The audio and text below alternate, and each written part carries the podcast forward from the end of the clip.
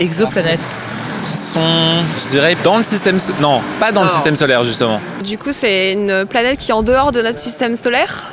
Ils ont trouvé euh, une, planète qui serait éventuellement à peu près semblable à la planète Terre euh, en dehors du système solaire, pas si loin que ça là. Je n'ai pas suivi exactement, mais. Euh. Est-ce qu'on a découvert des choses sur les exoplanètes Est-ce qu'il y a des atmosphères favorables, par exemple, à la vie?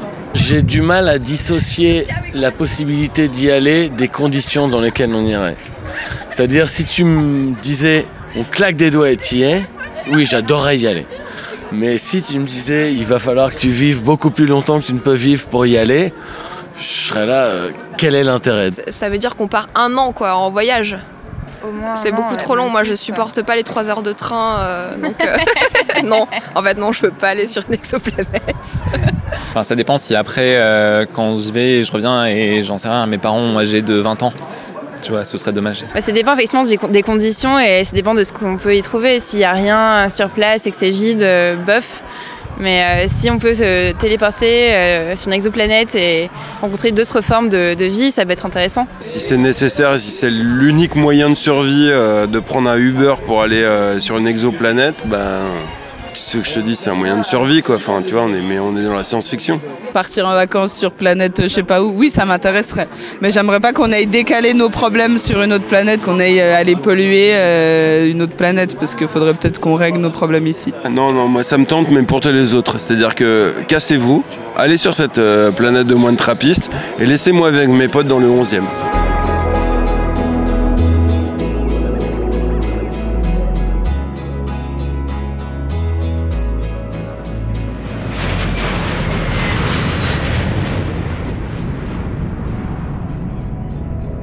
Bienvenue à bord du vol RTS GZ003 à destination de Proxima Centauri B.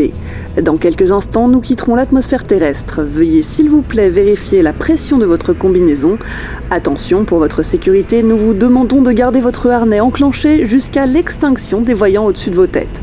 Le commandant et tout l'équipage vous remercient d'avoir choisi GZ Spaceline et vous souhaitent un agréable voyage.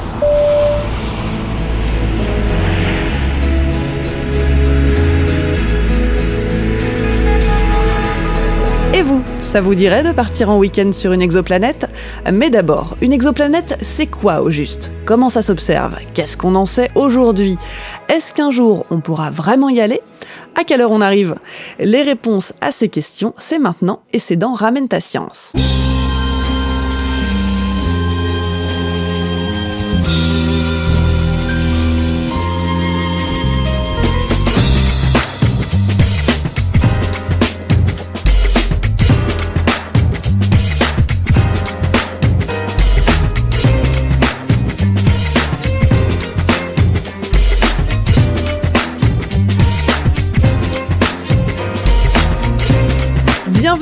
RTS, Ramène ta science, le podcast de vulgarisation scientifique de Geekzone. Au menu de chaque épisode, un sujet unique qu'on dissèque, qu'on décortique, qu'on décrypte pour vous. Objectif, faire le tri entre fausses croyances et vraies infos et vous donner de quoi ramener votre science lors de votre prochain dîner en société. Moi c'est Clémence et comme dans chaque numéro, je serai accompagnée de notre scientifique en chef, Docteur Saucisse. Bonjour Avec nous aussi l'ami Bini qui a sorti sa plus belle plume pour nous livrer son billet d'humeur en fin d'émission. Salut Clémence Enfin, pour piloter toute cette équipe d'une main experte, notre cher Faskil est aux commandes.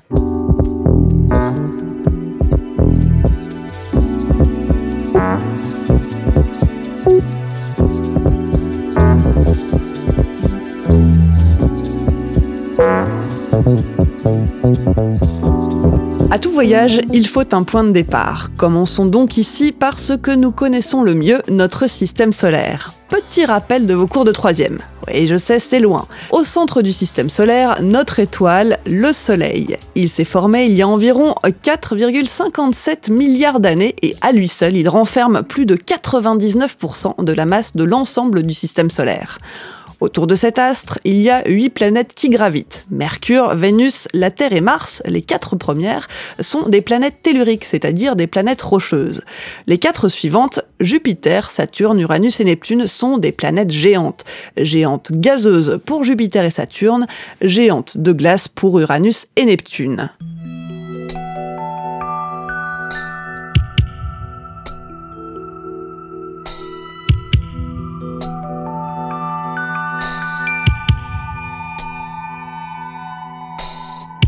Puis, il y a beaucoup d'autres choses dans notre système solaire. Des planètes naines, coucou Pluton, on t'oublie pas, des satellites, des astéroïdes, mais au-delà, qu'est-ce qu'il y a? D'autres étoiles, parfois accompagnées d'autres planètes.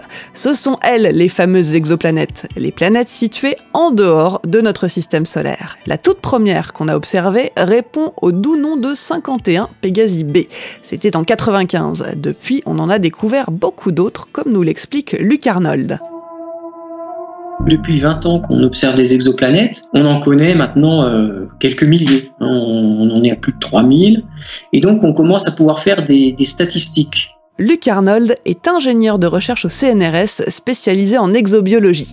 Il travaille notamment sur le télescope de l'Observatoire de Haute-Provence. Aujourd'hui, les observations montrent qu'il y a, euh, comme je vous disais, il y a à peu près 20% des étoiles comme le Soleil qui ont des planètes, euh, des petites planètes comme la Terre. Et il y a 50%, euh, peut-être même plus, d'étoiles qui sont encore plus petites que le Soleil et qui ont des planètes de la taille de la Terre ou plus grosses, qui en plus sont dans la zone habitable. Donc en fait, une des grandes conclusions, une des conclusions principales de ce grand inventaire qui est mené depuis 20 ans, c'est que le ciel est rempli d'étoiles, mais il est aussi rempli de planètes. Et oui, ça peut paraître évident dit comme ça, mais il aura fallu des siècles pour qu'on réussisse à prouver l'existence de planètes en dehors de notre bon vieux système solaire. Aujourd'hui, ces exoplanètes, on les compte, mais pas seulement. Les observations actuelles, en plus de l'inventaire, elles vont nous permettre, ou elles doivent nous permettre d'aller plus loin dans la caractérisation de ces planètes. C'est-à-dire pas seulement détecter la planète, mais ensuite savoir de quoi elle est faite, sa taille, sa masse, sa composition, etc. Mais à quoi est-ce que toutes ces observations vont nous servir? L'objectif aujourd'hui de, de, de cet inventaire qui a été commencé il y a une vingtaine d'années, c'est de répondre à plusieurs questions scientifiques qui sont comment elles se sont formées, comment les systèmes planétaires ont évolué, et ensuite, est-ce que dans ces systèmes planétaires, il y a des planètes comme la Terre? Est-ce que ces planètes de type terrestre sont dans la zone habitable? Est-ce que dans cette zone habitable, sur ces planètes, est-ce qu'il y a de l'eau liquide? Et ultimement, est-ce que sur ces planètes, on peut découvrir euh, la vie? En allant étudier les autres systèmes planétaires, en essayant de comprendre comment les autres systèmes planétaires se sont, formés, on va comprendre aussi comment le nôtre s'est formé, comment il a évolué. Et aujourd'hui, euh, c'est évident qu'il y a des allers-retours hein, entre euh, cette compréhension des systèmes exoplanétaires et la compréhension de notre propre système solaire.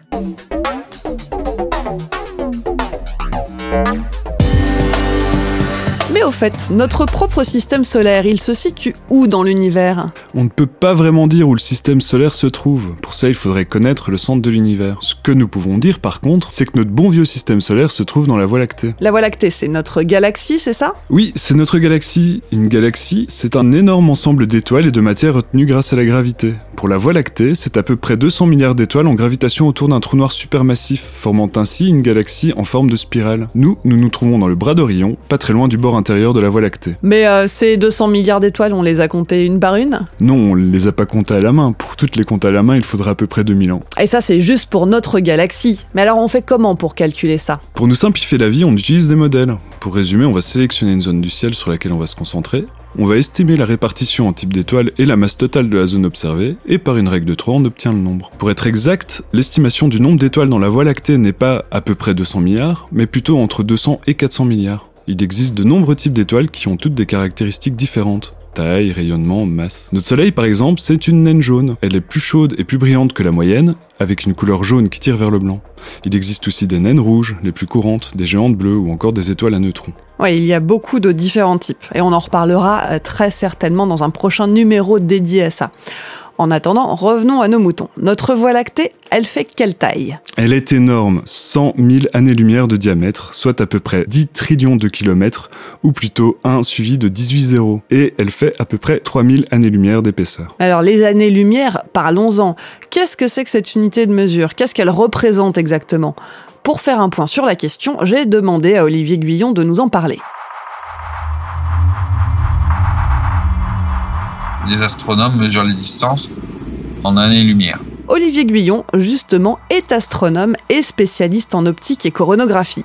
Il est le responsable scientifique du télescope Subaru basé à Hawaï et opéré par l'Observatoire astronomique national du Japon. Il enseigne également à l'Université d'Arizona et il a reçu le prix MacArthur en 2012. La lumière fait à peu près 300 000 km par seconde et donc une année-lumière, c'est la distance que la lumière parcourt en une année. Petit calcul rapide, à raison de 300 000 km par seconde, en une année, la lumière parcourt environ 10 000 milliards de kilomètres. Pas mal, hein Donc on utilise euh, cette, euh, cette mesure pour, pour les distances. Par exemple, la Lune, c'est à une seconde lumière à peu près. Donc, il faut une seconde pour que la lumière euh, aille de, de la Lune à nos yeux. Euh, le Soleil, c'est 8 minutes. L'étoile la plus proche, c'est 4 années. Euh, notre galaxie euh, à peu près 100 000 années-lumière de, de diamètre. La galaxie la plus proche, c'est la galaxie d'Andromède, qui a un peu plus de 2 millions d'années-lumière. C'est l'objet le plus loin qu'on peut voir à l'œil nu. Donc là, on est à la distance maximale que l'œil nu peut, peut voir. Jusqu'ici, c'est plutôt simple. Il y a toutefois une petite subtilité importante à comprendre quand on s'intéresse à l'observation astronomique. Une subtilité plutôt poétique. Quand vous regardez les étoiles, vous voyagez dans le temps. C'est beau, hein? Plus précisément, vous voyagez dans le passé. Petit exemple, l'étoile la plus proche de nous, c'est le Soleil. Il est situé à 150 millions de kilomètres de la Terre. La lumière qu'il émet en ce moment même mettra 8 minutes à atteindre votre œil. Si par exemple le Soleil explosait et disparaissait, pouf, d'un coup, nous ne le verrions que 8 minutes plus tard. Du coup, l'image que vous voyez là tout de suite, ce n'est pas le Soleil en ce moment, c'est le Soleil tel qu'il était il y a 8 minutes. Quand on regarde le ciel la nuit, les étoiles typiquement sont à une distance de l'ordre de 100 années-lumière. Euh, donc ça veut dire qu'en fait la lumière qu'on voit, elle, date d'une centaine d'années. Euh, donc on ne voit pas les étoiles telles qu'elles sont maintenant, on les voit telles qu'elles étaient il y a à peu près une centaine d'années. Et donc plus on regarde loin et plus on remonte le temps en fait, plus on voit des choses telles qu'elles étaient dans le passé. Les plus gros télescopes actuels peuvent voir des galaxies qui sont en cours de formation à à peu près 10 milliards d'années-lumière c'est quasiment au bord de l'univers observable, euh, puisque l'univers s'est formé il y a un peu plus de 10 milliards d'années, et donc on ne peut pas voir au-delà de, de, de cette distance.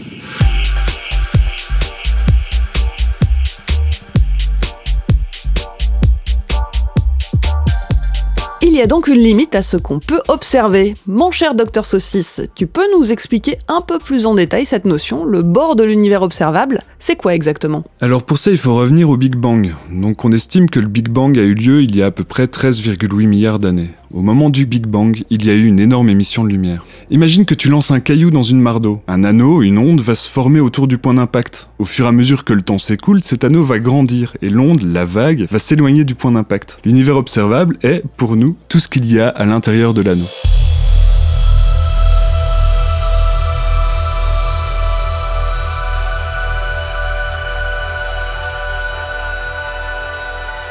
Bon, ça fait un moment qu'on papote de ces étoiles, de ces planètes, de ces galaxies far far away, mais tout ce petit monde, on l'observe comment? À l'heure actuelle, on ne peut faire ces observations qu'à distance grâce à des télescopes. Il y en a plusieurs types, on va y revenir, mais ils fonctionnent tous sur le même principe. Olivier Guyon nous l'explique. On peut penser à notre œil, euh, donc l'œil humain euh, est composé d'une lentille qui focalise la lumière pour former une image sur la rétine. Euh, donc en fait, un, un télescope, c'est une grosse version de, de ce concept. Euh, la lentille devient de plus en plus grosse euh, pour qu'on puisse capturer de plus de lumière, donc voir des objets qui sont plus distants et plus faibles. Les gros télescopes actuels n'utilisent plus de, de, lentilles, elles utilisent des miroirs euh, parce que c'est beaucoup plus facile à construire un, un, un gros miroir qu'on peut supporter même s'il a s'il fait plusieurs dizaines de mètres de taille que de construire des, des, des, grosses lentilles qui deviennent très épaisses et très lourdes. Donc un télescope, c'est euh, c'est un système optique euh, comme notre œil en fait qui focalise la lumière pour former une image. Euh, et les plus gros télescopes actuels font à peu près, euh, on va dire, 8 à 10 mètres de, diamètre. En 2008, il existait 23 télescopes terrestres dont le diamètre du miroir était supérieur à 4 mètres. Le plus grand, le Large Binocular Telescope, LBT, ou Grand Télescope Binoculaire, se trouve à Mont Graham, en Arizona. Il possède deux miroirs de 8,4 mètres de diamètre. Le télescope Subaru, dont s'occupe Olivier Guyon, fait lui aussi partie de cette liste. Ici, on parle de télescopes mais il existe aussi des télescopes spatiaux embarqués sur des satellites. Chacun a des avantages et des inconvénients. Les télescopes terrestres ont de nombreux avantages. Ils sont faciles d'accès, peuvent être entretenus en continu, peuvent être mis à jour avec de nouveaux matériaux et de nouvelles technologies, et coûtent cher, mais pas trop. Malheureusement, ils sont dépendants de la rotation terrestre, on ne peut pas étudier un même endroit du ciel en continu. Il y a aussi des problèmes de pollution lumineuse dus à l'activité humaine, des problèmes de déformation d'image dus au passage de la lumière dans les différentes couches de l'atmosphère. On peut citer par exemple Trappiste. Alors non, on ne parle pas de bière, hein, mais bien de télescope. Le sens de l'humour belge a encore frappé.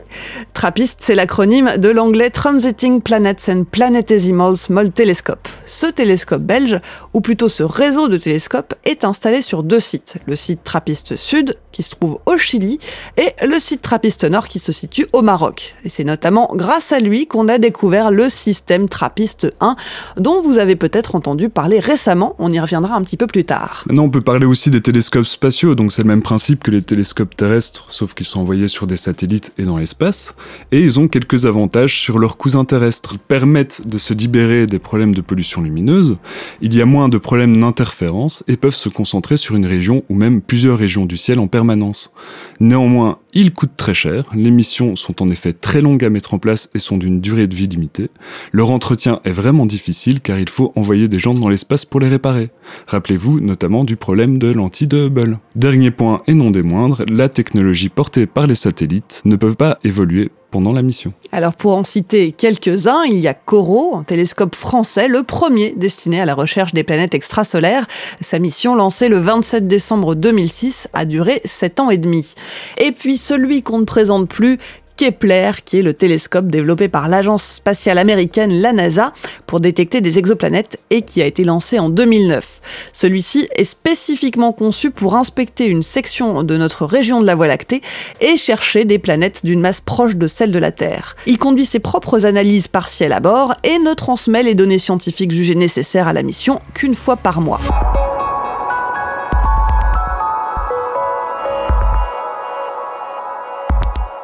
Attention, l'échauffement est terminé, c'est le moment où l'on passe aux choses sérieuses. Il est temps d'aborder les différentes techniques utilisées pour étudier les exoplanètes et c'est Olivier Guyon qui nous en parle. On, a plusieurs techniques à notre disposition. Euh, les premières techniques qui ont mené à des découvertes d'exoplanètes, ce sont des techniques euh, qu'on appelle indirectes. Ça, veut dire qu'on ne voit pas directement la lumière de la planète. Euh, les deux techniques qui nous ont mené à découvrir le plus d'exoplanètes, euh, c'est euh, la, technique de vélocité radiale. Donc ça, c'est la première technique. L'autre technique qui a mené à beaucoup de, de découvertes, c'est la technique des transits. La vélocité radiale? Mais qu'est-ce que c'est? Pour expliquer la vélocité radiale, il faut parler du principe Doppler. Quand un objet qui émet une onde, qu'elle soit lumineuse ou sonore, s'éloigne ou se rapproche de nous, la fréquence de l'onde va être modifiée en fonction de la vitesse de l'objet. C'est ce qu'il se passe quand vous entendez une voiture se rapprocher de vous à grande vitesse. Le son qu'elle émet est plus aigu, fréquence plus haute. Mais celui-ci devient grave quand la voiture s'éloigne, fréquence plus basse. Cet effet fonctionne avec n'importe quelle onde. Dans le cas de la lumière, si un corps vient vers nous en émettant de la lumière, sa lumière tirera vers le bleu, lumière de plus haute fréquence, et si le corps s'éloigne, sa lumière tirera vers le rouge, au contraire, lumière de plus basse fréquence. Mais c'est quoi le rapport avec les exoplanètes? Justement, si on observe pour une étoile des variations périodiques de sa couleur, si celle-ci tend vers le bleu puis vers le rouge de manière cyclique, c'est qu'elle s'éloigne puis se rapproche de nous, c'est ce qui arrive quand une étoile a des objets qui gravitent autour d'elle. L'étoile va aussi tourner autour d'un barycentre, ce qui provoque ces variations de couleur. Avec la technique de vélocité radiale, on observe des changements de couleur d'une étoile et ça nous permet d'en déduire s'il y a une ou plusieurs exoplanètes qui gravitent autour d'elle. C'est cette technique qui a permis de mettre en évidence la première exoplanète en 1995, à savoir 51 Pégasi b. La seconde technique, c'est ce qu'on appelle la méthode des transits. La méthode des transits va, quant à elle, étudier le rayonnement direct de l'étoile. Avec de la chance, un corps va passer entre elle et nous et provoquer une petite éclipse qui se marquera par une variation de sa luminosité. Si cette variation est bien due au passage d'une planète, cette variation sera cyclique et le temps d'orbite pourra ainsi être déterminé. Pour la Terre, par exemple, le temps d'orbite, aussi appelé période de révolution, c'est le temps que notre planète met pour faire le tour complet du Soleil. C'est ce qu'on appelle une année. Une année terrestre dure 365,25 jours. Mais ça, c'est juste pour nous. Par exemple, une année vénusienne, donc pour Vénus, c'est 224,7 jours terrestres. Une année martienne, c'est 687 jours.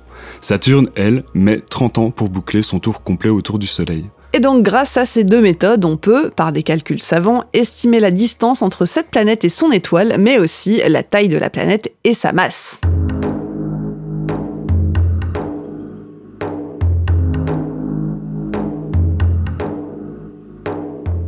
Ça, c'était pour les méthodes indirectes. On peut aussi faire de l'observation directe, mais c'est un véritable défi. Le, gros problème pour imager des exoplanètes, euh, c'est que les exoplanètes sont très faibles par rapport aux étoiles autour desquelles elles orbitent. On regarde un objet très faible, euh, juste à côté d'un objet qui est beaucoup plus brillant. Les caméras qu'on construit euh, doivent résoudre ce problème. On a deux techniques qu'on utilise. La première, ça s'appelle la coronographie. On construit des, des instruments optiques euh, qui bloquent en fait la lumière de l'étoile, euh, tout en laissant passer la lumière des planètes qui sont potentiellement juste autour de l'étoile. C'est un peu comme quand on éteint la lumière dans le jardin pour mieux voir les étoiles la nuit.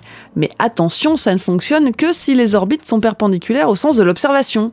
La deuxième technique, c'est euh, l'optique captative. L'atmosphère terrestre perturbe les images et pour faire ces imageries d'exoplanètes, il faut qu'on corrige les défauts introduits par l'atmosphère. Donc on a des systèmes euh, qui analysent en temps réel les aberrations optiques qui ont été introduites par l'atmosphère euh, et les corrigent. ce sont des systèmes qui fonctionnent très rapidement.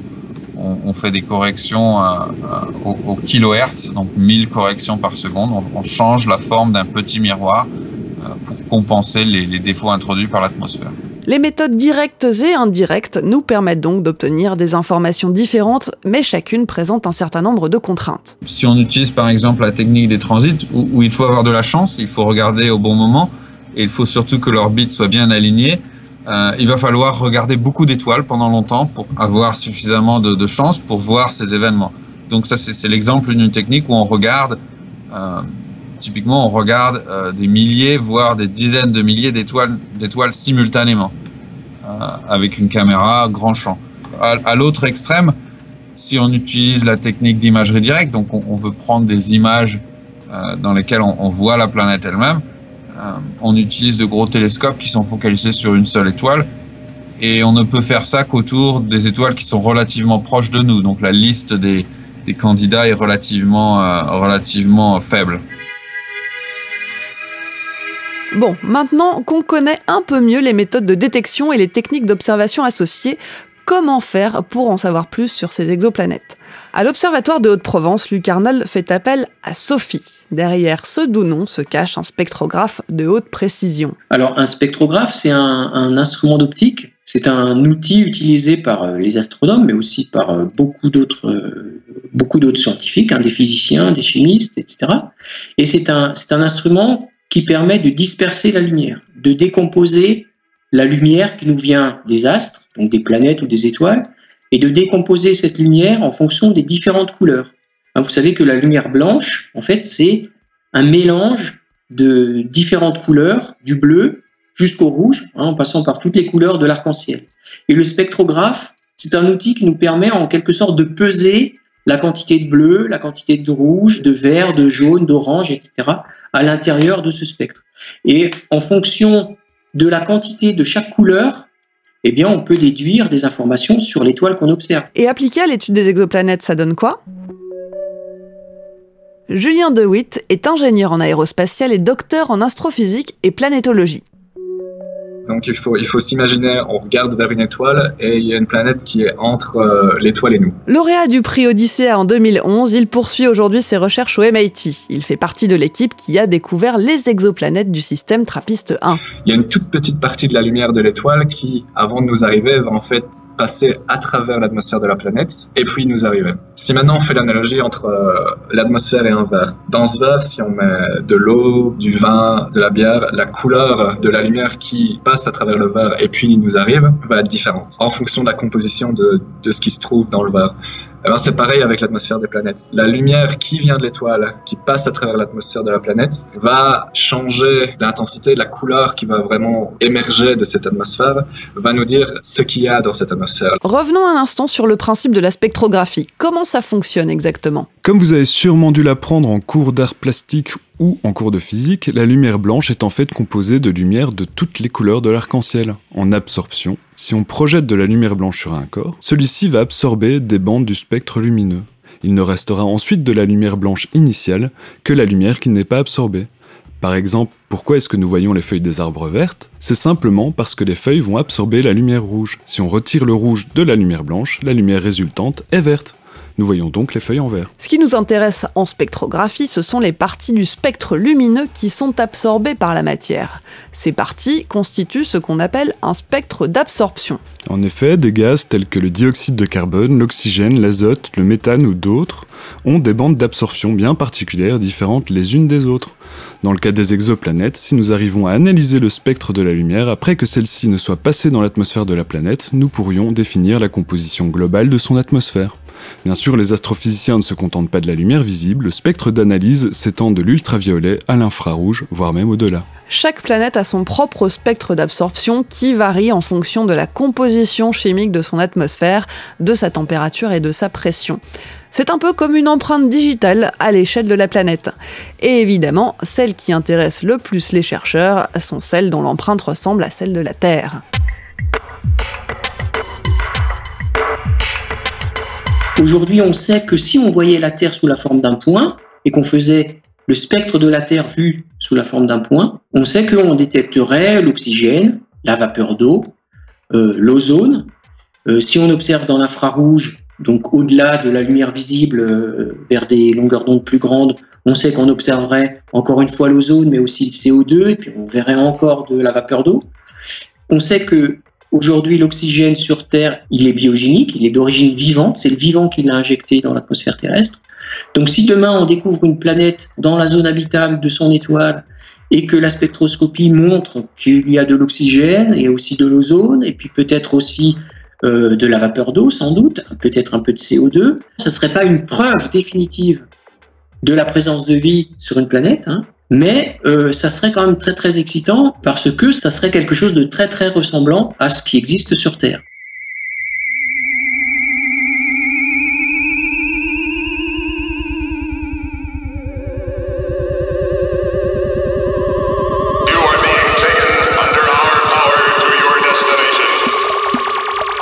La possibilité qu'il y ait de la vie ailleurs, on va en reparler dans un instant. Mais avant ça, un dernier point sur les techniques d'observation. On voit qu'elle nous apporte tout un tas d'informations intéressantes sur les exoplanètes, mais il faut souligner une chose importante, il s'agit d'observations à distance. Et oui, les exoplanètes sont tellement éloignées de nous que les étudier de plus près semble bien compliqué. Pourtant, certains programmes de recherche issus du secteur privé s'intéressent à la question. C'est le cas du projet Breakthrough Starshot, lancé début 2016. Un projet piloté, excusé du peu, par Yuri Milner, Stephen Hawking et Mark Zuckerberg. Imaginons ce projet-là de, Yuri Milner. L'idée, c'est d'avoir des, des puces de la taille d'un timbre qui sont envoyées à 20% de la vitesse de la lumière vers Alpha Centauri. On sera un réseau de, de lasers ultra puissants qui, tirerait au final sur, euh, sur cette toute petite puce. C'est ça qui permettrait d'atteindre les 20% de la, de la vitesse de, la lumière souhaitée. Ce qui veut dire que si tout se passe bien, elles, elles arriveraient après une vingtaine d'années, s'il n'y a aucune collision qui se passe, etc. Et l'idée, ce serait de prendre des photos et de faire des mesures durant ce laps de temps-là. Euh, ce qui semble vraiment difficile. Et après, il faudra renvoyer les données jusqu'ici. Il faudrait 4 ans pour que les données qui voyagent à la vitesse de la lumière nous arrivent. Donc il y a des projets, euh, mais ils vont nécessiter beaucoup de développement technologique, des projets pour faire des, mesures euh, presque on-site. Euh, donc c'est une échelle de temps vraiment différente. On n'est plus à une génération, là on est à au moins deux voire trois générations avant d'avoir quelque chose qui soit qui soit viable. Effectivement, il va falloir être patient. C'est pas pour tout de suite, mais les techniques et les instruments évoluent rapidement et en l'espace de quelques années, l'observation à distance a déjà fait des pas de géant. Les instruments deviennent de plus en plus performants, ce qui nous permet d'avoir une sensibilité qui permet d'identifier des planètes euh, qui sont plus similaires à la Terre qu'à Jupiter. Si on regardait la liste des planètes découvertes euh, il y a quelques années au lieu de maintenant, il n'y aurait que des planètes massives. C'est relativement récent en fait le fait qu'on puisse, euh, que nos instruments aient la sensibilité de commencer à découvrir des planètes de masse terrestre. Résumons. Avec les techniques d'observation actuelles, on peut déjà identifier les exoplanètes, estimer leur taille, leur masse, leur température, leur pression et la composition chimique de leur atmosphère. Pas mal, non?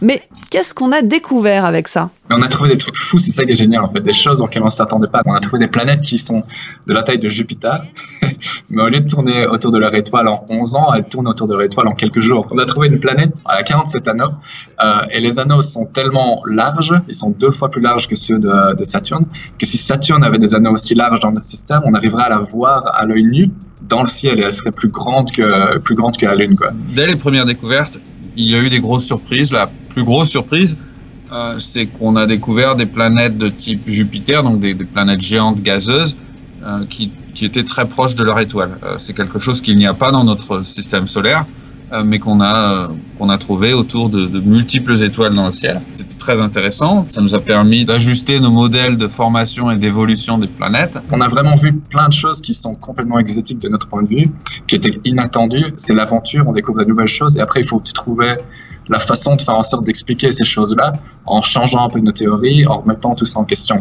Et puis la, grosse, euh, la grosse découverte, c'est que la plupart des étoiles ont des planètes et une fraction euh, significative, sans doute plus de 20%, des étoiles ont une planète habitable, une planète de type euh, terrestre qui est dans, la, dans ce qu'on appelle la zone habitable, c'est-à-dire à une distance telle de l'étoile il peut y avoir de, l'eau liquide sur la planète. Attention, quand on dit que plus de 20% des étoiles ont une planète habitable, c'est une extrapolation. Hein. Si l'on s'en tient aux quelques 3000 exoplanètes officiellement répertoriées, il n'y en a qu'une petite dizaine qui sont considérées comme potentiellement habitables. Et pour entrer dans cette catégorie très sélecte, il y a plusieurs critères à respecter.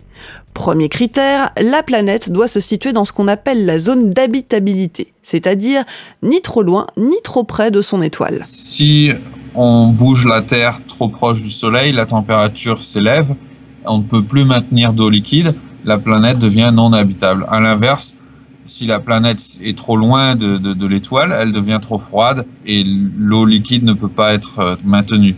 Donc il y a, il y a un aspect distance par rapport à l'étoile. Alors ça dépend aussi de, type d'étoile.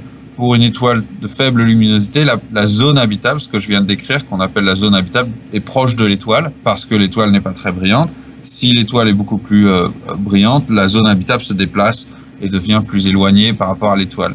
La deuxième caractéristique, c'est la masse de la planète. Si la planète est, trop peu massive, elle ne peut pas maintenir d'atmosphère. Par exemple, comme exemple, notre Lune, qui n'est pas suffisamment massive pour maintenir une atmosphère, à l'inverse, si la planète est trop massive, euh, elle devient principalement composée de gaz. Et donc, on a ces deux contraintes, une contrainte de distance par rapport à l'étoile et une contrainte de, masse. Et ce n'est pas tout, mon cher docteur Saucisse. Il y a d'autres facteurs à prendre en compte. En effet, la zone d'habitabilité ne suffit pas à expliquer l'apparition de la vie. D'autres propriétés sont à prendre en compte. Comme l'a dit Olivier Guillon, la masse de la planète va jouer son rôle. Mais nous pouvons aussi penser à la présence d'un champ magnétique qui va protéger des rayons cosmiques, des éruptions solaires et euh, d'autres particules présentes dans l'univers. Par exemple, notre Terre a un noyau composé majoritairement de fer et de nickel en fusion. Ce sont les mouvements de ce noyau liquide qui génèrent le champ magnétique. Ce champ agit comme une sorte de bouclier qui dévie les vents solaires. Nous pouvons aussi penser à l'atmosphère, car l'atmosphère va constituer une couche protectrice qui permet le réchauffement de la surface de la planète et le maintien de sa température.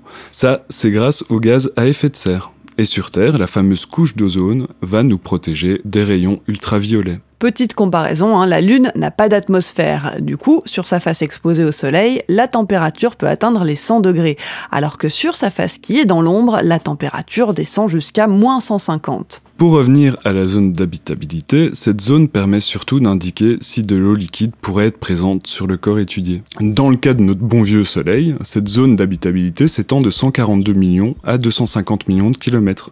Pour vous donner un ordre d'idée, nous ne sommes qu'à 149 millions de kilomètres du Soleil, tout juste dans la zone d'habitabilité, et Mars, quant à elle, est à 228 millions de kilomètres, donc dans la limite supérieure. Si l'on met tous ces critères bout à bout, on obtient donc le portrait robot d'une planète qui, potentiellement, pourrait abriter une forme de vie.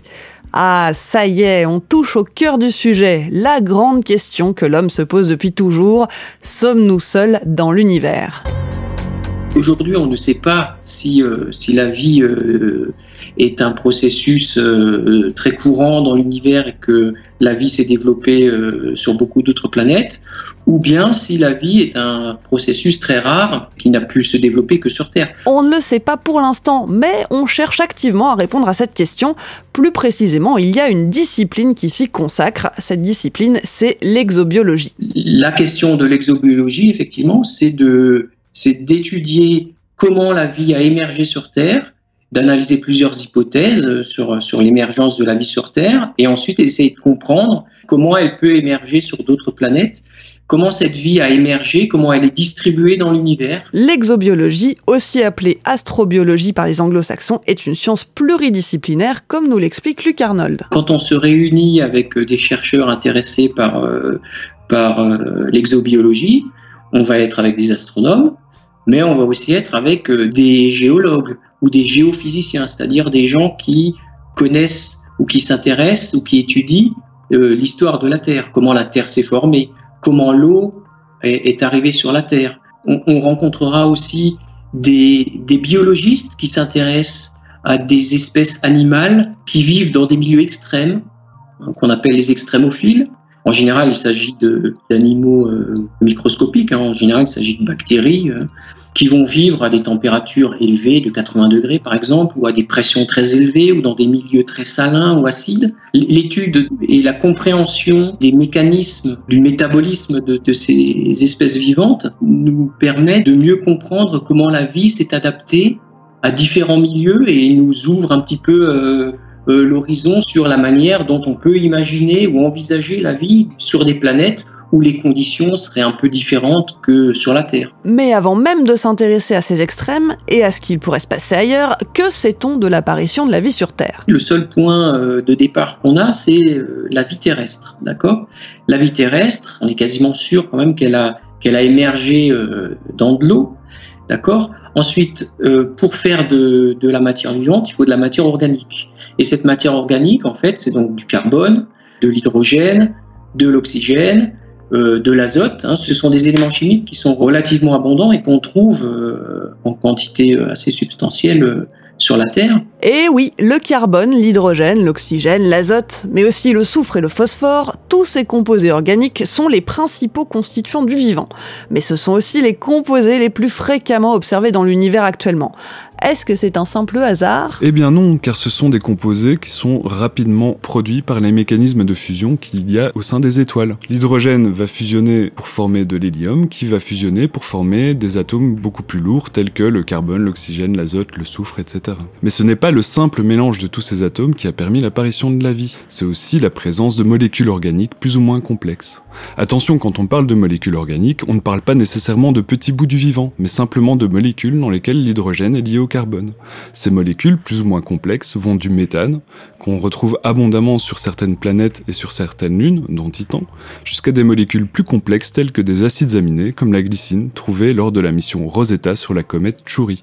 Tous ces composés ainsi que les conditions sur Terre il y a 3,7 milliards d'années ont permis les premiers mécanismes chimiques qui ont abouti à la vie. C'était quoi les conditions sur la Terre à l'époque? Les conditions qui ont abouti à la vie sur Terre, c'est principalement la présence d'eau liquide, la présence de dioxyde de carbone ou d'un peu d'oxygène, la présence de molécules organiques, le tout avec les bonnes températures, un peu de lumière et quelques milliards d'années d'attente. Mais là, on se concentre sur une chimie du carbone. Est-ce qu'il ne pourrait pas exister une forme de vie basée sur d'autres molécules. Les chercheurs ont effectivement imaginé des formes de vie dans lesquelles l'oxygène est remplacé par le soufre, par exemple.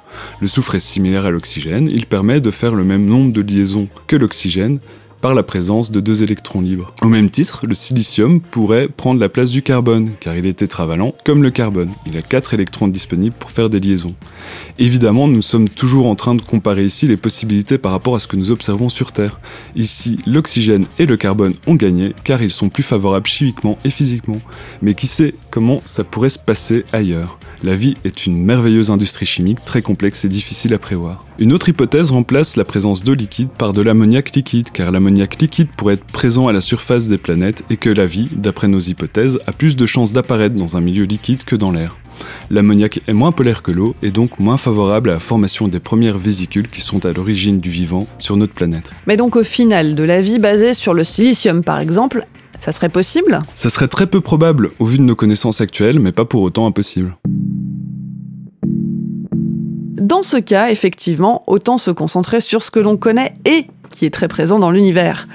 Mais donc, si une planète présente toutes les conditions qu'on retrouve sur Terre, ça veut dire qu'il y a de fortes chances que la vie émerge dessus? La probabilité euh, qu'il y ait une autre, civilisation, on va dire, euh, dans notre galaxie est, difficile à évaluer, mais il y a, tellement d'étoiles et de planètes que ça ouvre énormément de possibilités.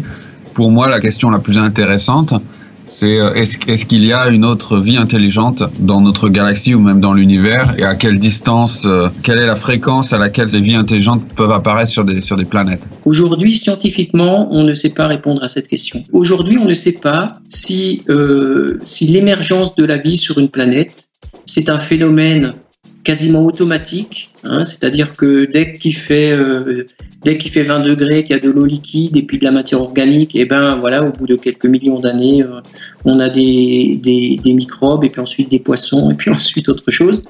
Ou bien au contraire, si euh, l'émergence de la vie est un phénomène vraiment extrêmement rare. Ça, aujourd'hui, on, on est absolument incapable de calculer une probabilité. On ne sait pas calculer de probabilité. Impossible donc de dire si ça vaut le coup de chercher ou pas. Mais pourtant, on cherche. Oui, les exobiologistes font des études sur les endroits qui auraient pu abriter de la vie ou ceux qui pourraient en abriter. Mars, par exemple, a eu la chance d'avoir de l'eau liquide à sa surface et est dans la zone d'habitabilité, à une distance suffisante du Soleil pour que sa surface ne soit pas trop froide.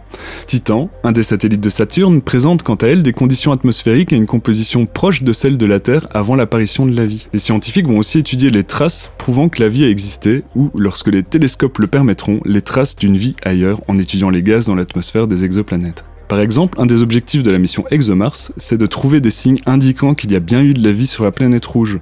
Il y a plusieurs observations abondantes dans ce sens, dont notamment les traces de dépôts sédimentaires observées en fin d'année 2015, des formations rocheuses indiquant une potentielle activité microbienne courant 2016, ou même des formations trouvées sur une des météorites venant de Mars en 1984 et ressemblant étrangement à des bactéries. Bon, là on parle de Mars qui n'est qu'à seulement 6 mois de voyage de chez nous. Mais pour les planètes beaucoup plus éloignées, celles en dehors de notre système solaire, les observations sont plus limitées. C'est justement là qu'on en revient à la spectrographie dont on parlait tout à l'heure. Qu'est-ce qu'on chercherait à identifier précisément? On chercherait des molécules particulières? Alors l'étude de la composition de l'atmosphère des exoplanètes nous permettrait de savoir si elles sont habitées ou non. Si leur composition est anormalement élevée en oxygène, c'est qu'il est possible que la photosynthèse, ou un mécanisme similaire, soit apparu et donc le vivant. Si maintenant des molécules sont présentes en grande quantité et qu'en plus elles ne peuvent être produites que par la présence d'une industrie, ce serait la preuve d'une vie non seulement présente sur l'exoplanète, mais en plus intelligente. Nous pouvons notamment penser à l'étude de gaz tels que les CFC ou chlorofluorocarbone, qui sont des gaz qu'on a longtemps utilisés dans les aérosols ou dans les frigos et qui sont en partie responsables du trou dans la couche d'ozone.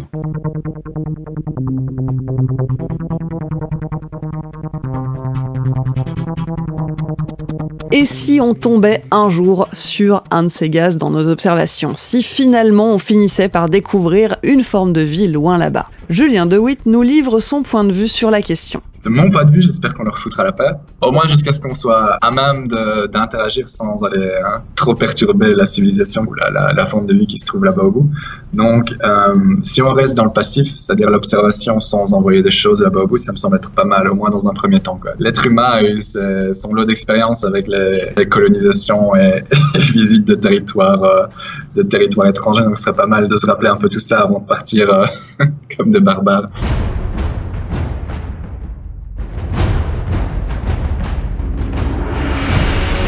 Depuis tout à l'heure, on évoque une vie possible sur les exoplanètes, mais et nous? Est-ce qu'on pourrait y vivre un jour? Est-ce qu'un jour on colonisera ces exoplanètes? J'aurais tendance à, nous souhaiter d'attendre qu'on arrive à, être bien stable sur, Terre, qu'on arrive à régler euh, tout ce qui est problèmes climatiques, etc. avant d'aller coloniser d'autres planètes. Ce serait pas mal d'arriver à être euh, stable et en harmonie avec notre propre euh, planète avant de partir à l'extérieur. Donc ça, c'est mon point de vue personnel. Maintenant, d'un point de vue euh, développement technologique, oui, ça semble, ça semble presque inévitable si on si on n'approche pas notre notre extinction. À un moment donné, on va clairement avoir la technologie pour pouvoir voyager, faire des voyages euh, de l'ordre de, l'interstellaire. Et ça serait pour quand? En termes de timeline, euh, l'échelle de temps qu'il nous faudra pour arriver à cela, c'est un gros point d'interrogation parce que la seule chose qui qui limite ce genre de développement, c'est les ressources. Donc s'il y a quelqu'un dans le privé qui a les financements pour, euh, pour pousser un projet, ça, ce serait des projets avec euh, des échelles de temps de, de l'ordre de deux voire trois générations. C'est énorme, énormément de développements qui sont nécessaires. Euh, ouais, on pourrait voir, on pourrait voir euh, les humains quitter la Terre à un moment donné pour faire de l'exploration, mais pas dans un futur tout proche en tout cas, ça c'est sûr. Avant d'aller batifoler de l'autre côté de notre galaxie, il va donc falloir faire face à un grand nombre de défis techniques. Première difficulté, la distance qui nous sépare de planètes potentiellement habitables. Le gros hic, c'est d'un point de vue énergétique.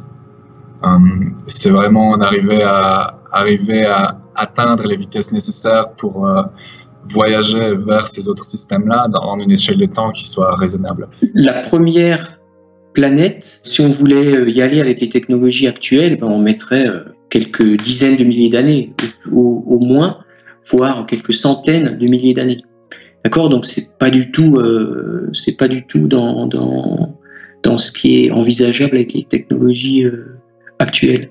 Mais ça ne veut pas dire que dans 500 ans, si l'humanité est encore là, elle n'aura pas les technologies pour faire ça et que que aller visiter euh, Proxima Centaure, ce sera, ce sera devenu, euh, ça sera devenu quelque chose de tout à fait possible. Enfin, que ce sera pas impossible d'ici là. L'objectif ici, trouver des moyens de propulsion permettant de gagner en vitesse tout en conservant une consommation d'énergie raisonnable. Un vrai casse-tête qui fera sans doute l'objet d'une prochaine émission. Mais au-delà des technologies employées pour se déplacer, il faut aussi réfléchir aux humains qui feraient ces voyages si longs.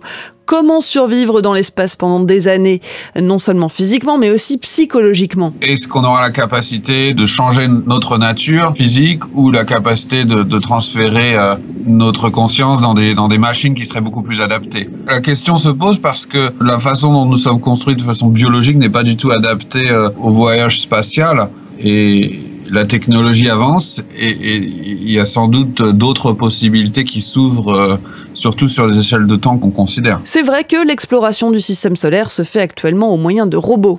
Coucou Curiosity mais on ne se risquera pas aujourd'hui à développer les questions relatives à l'intelligence artificielle et aux convergences entre hommes et machines, sinon on y sera encore demain.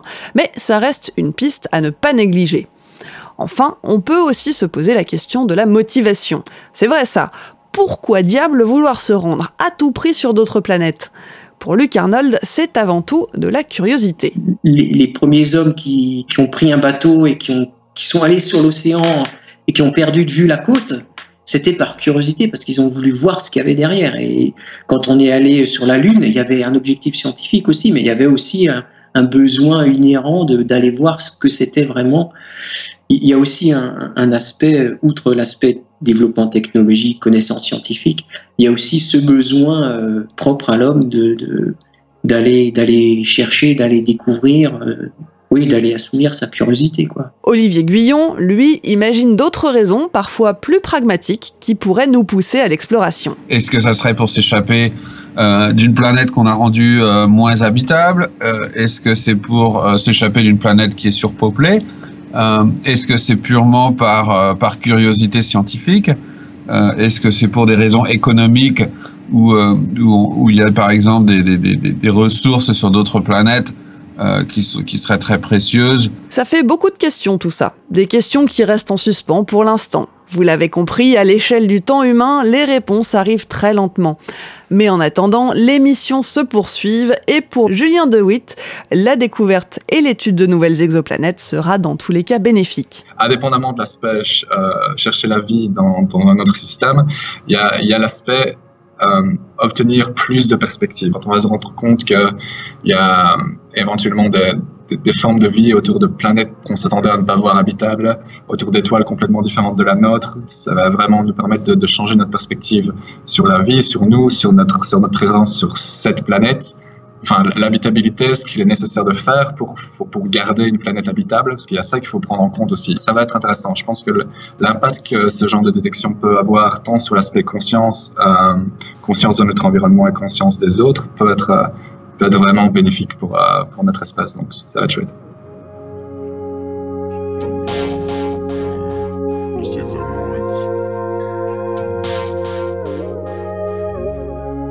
On connaît donc le menu des années à venir, multiplier les observations et approfondir l'étude des milliers de planètes en dehors de notre système solaire.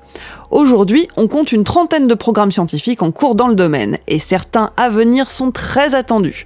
Parmi eux, il y a TESS. Tu peux nous en parler, mon cher docteur? Alors TESS, c'est pour Transiting Exoplanet Survey Satellite. C'est un satellite développé par le MIT et pour la NASA, et qui va être lancé cette année. Sa mission, observer les étoiles brillantes situées à proximité de notre système solaire et détecter les planètes telluriques dont la taille est proche de celle de la Terre et qui sont situées dans la zone habitable.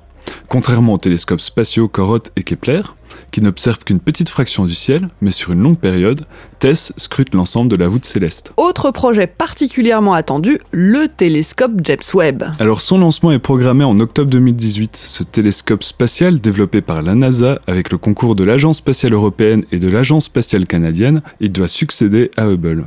Parmi ces missions, il y a l'étude des exoplanètes. Ces données devraient nous permettre de connaître leur composition, leur température et de déterminer si elles sont habitables. Et puis il y a aussi le projet Plateau pour Planetary Transit and Oscillation of Stars, un observatoire spatial développé par l'Agence spatiale européenne qui cherchera à découvrir et caractériser des exoplanètes de type terrestre autour d'étoiles proches patience, il ne sera pas lancé avant 2024. Enfin, mon cher Saucisse, je te laisse expliquer ce qu'est le spéculos. Le spéculos, ce n'est pas uniquement un biscuit, c'est aussi un projet qui signifie Search for Habitable Planets Eclipsing Ultra Cool Star. Quatre télescopes d'un mètre de diamètre chacun. Ils observent le ciel depuis le Chili et le projet est actuellement dans sa phase finale de préparation. La découverte récente des sept exoplanètes du système TRAPPIST 1 a d'ailleurs été faite au cours du programme préliminaire de ce projet. Vous en avez sans doute entendu parler ces dernières semaines. Parmi ces sept planètes, qui font à peu près la taille de la Terre, trois se trouvent dans la fameuse zone d'habitabilité. Prochaine étape, identifier les molécules présentes dans leur atmosphère et c'est le télescope James Webb qui s'en chargera. Vous l'avez compris, les vacances sur Proxima Centauri B, c'est définitivement pas pour demain. Mais ne déprimez pas. En attendant, des tonnes de données à analyser nous attendent, avec sans doute beaucoup de découvertes excitantes à la clé. Et puis rien ne nous empêche d'éteindre la lumière, de regarder le ciel et de rêver un peu. Et toi, Bini tu la vois comment ta vie sous les étoiles? Alors moi, je ne suis pas née au bon siècle, définitivement. Je me suis complètement plantée. Je me revois devant la série Cosmos, présentée par Neil deGrasse Time Zone. Je contemple le calendrier en plan horizontal sur lequel il se promène et dont les 12 mois grégoriens sont censés représenter à une échelle palpable, humaine et substantielle les 13,8 milliards d'années qui nous séparent du Big Bang. Et je m'entends encore penser, puisque sur ce calendrier de l'univers, l'existence de l'humanité commence pendant la dernière minute du mois de décembre, alors j'aurais voulu naître le 26 janvier de l'année d'après. Alors, disclaimer, ce billet n'a rien de drôle. Ce qui va suivre est en réalité une confession très triste et pleine de frustration. La vérité, c'est qu'en ce qui concerne l'exploration spatiale, je suis une midinette. Par exemple, je pleure systématiquement devant les images de décollage des missions Apollo quand elles sont diffusées sur euh, des écrans trop grands. Alors trop grand, c'est tout ce qui dépasse 13 pouces. Et puis, euh, à chaque visionnage de la scène de la réentrée atmosphérique de Gravity, je suis prise de sanglots incontrôlables. Il n'y a plus de respect, je deviens plus gênante qu'une mère juive au mariage de son fils aîné. C'est une catastrophe. Dès qu'un être humain traverse l'atmosphère dans un sens ou dans l'autre, ça me met dans tous mes états. Je suis une midinette donc, et en plus, je ne suis pas née au bon siècle. J'aime beaucoup Elon Musk, mais tout ce qu'il fait, c'est quand même pas assez. Virgin Galactic me fait penser à une annexe de Disneyland pour les vieux incontinents qui payent l'ISF. Et un voyage vers Proxima Centauri, propulsé par notre technologie actuelle, me fait autant envie qu'un Paris-Nice dans un wagon IDESAP qu'il faudrait partager avec l'équipe de campagne de Marine Le Pen. Je ne suis pas née au bon siècle, je ne voulais pas me contenter de la génération procédurale de No Man's Sky, je voulais être Cara Trace, Princesse Leia ou euh, Daisy Riley. J'aurais voulu acheter mon FTL sur eBay, J'aurais voulu m'engueuler avec mon mec à des vitesses supraluminiques, ne pas subir les effets relativistes, avoir un warp drive et des voiles solaires. J'aurais voulu, à des milliers d'atoparsecs par microseconde, parcourir l'univers. J'aurais voulu que des jets négatifs me fassent vomir en arrivant dans un nouveau système. J'aurais voulu sauter en hyperespace après une journée de merde. J'aurais voulu accélérer sur l'orbite d'un trou noir. J'aurais voulu contempler une pouponnière d'étoiles depuis mon Viper Mark II. J'aurais voulu passer des ponts d'Einstein-Rosen. J'aurais voulu maîtriser l'espace-temps pour pouvoir oublier la condition humaine. J'aurais voulu tout ça et puis j'ai eu des parties d'Outpost Windows 3.1 et des livres sur l'informatique embarquée des missions Apollo. J'ai vu un mec qui reprenait David Bowie sur l'ISS.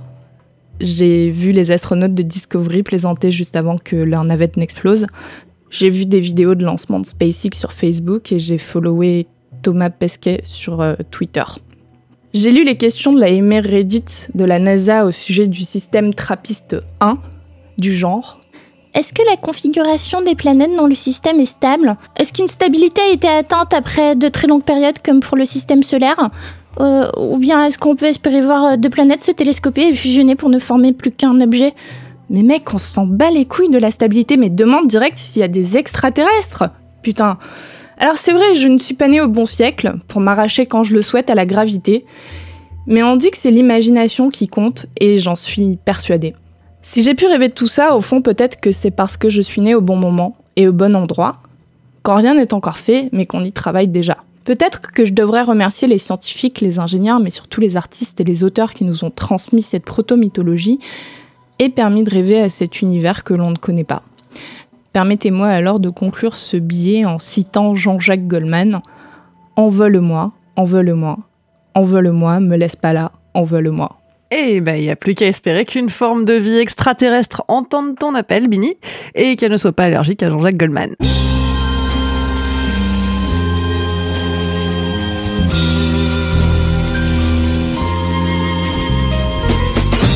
Ramène ta science, c'est fini pour aujourd'hui.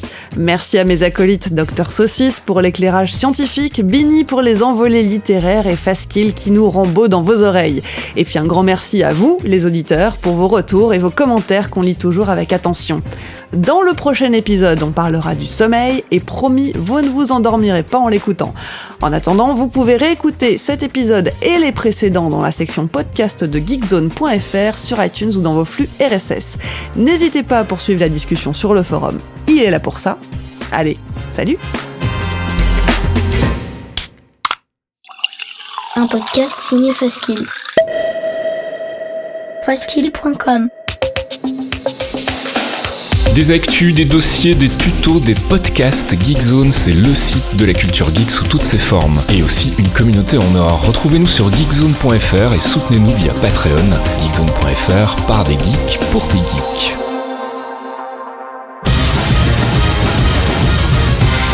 Canap, c'est votre rendez-vous mensuel sur Geekzone, un rendez-vous durant lequel Faskill s'entretient avec un invité, sans fil conducteur, sans questions préparées, mais avec des bières. Pendant environ une heure, posé au calme dans un confortable canapé, on y parle de son parcours, de son actu et parfois aussi du sens de la vie. Dans le canap alias DLC, c'est tous les mois exclusivement sur geekzone.fr. En fait, il faudrait que tu sois ton invité un jour. Ce serait marrant, que t'aies des, des, des, gens proches de toi qui te connaissent bien, qui fassent, qui fassent la même chose. les gens, les, les gens, ils kifferaient. Hein. Les clairvoyants, c'est le rendez-vous mensuel de Geekzone présenté par Faskill Fox Monsieur et Archeon, un podcast d'une heure sur le MCU, le Marvel Cinematic Universe, des news, du théorie crafting rigolo, des focus avisés pour tout vous apprendre sur l'univers Marvel, et bien entendu un peu de musique. Pour découvrir tout ça, rendez-vous sur geekzone.fr, on vous y attend, amis True Believers.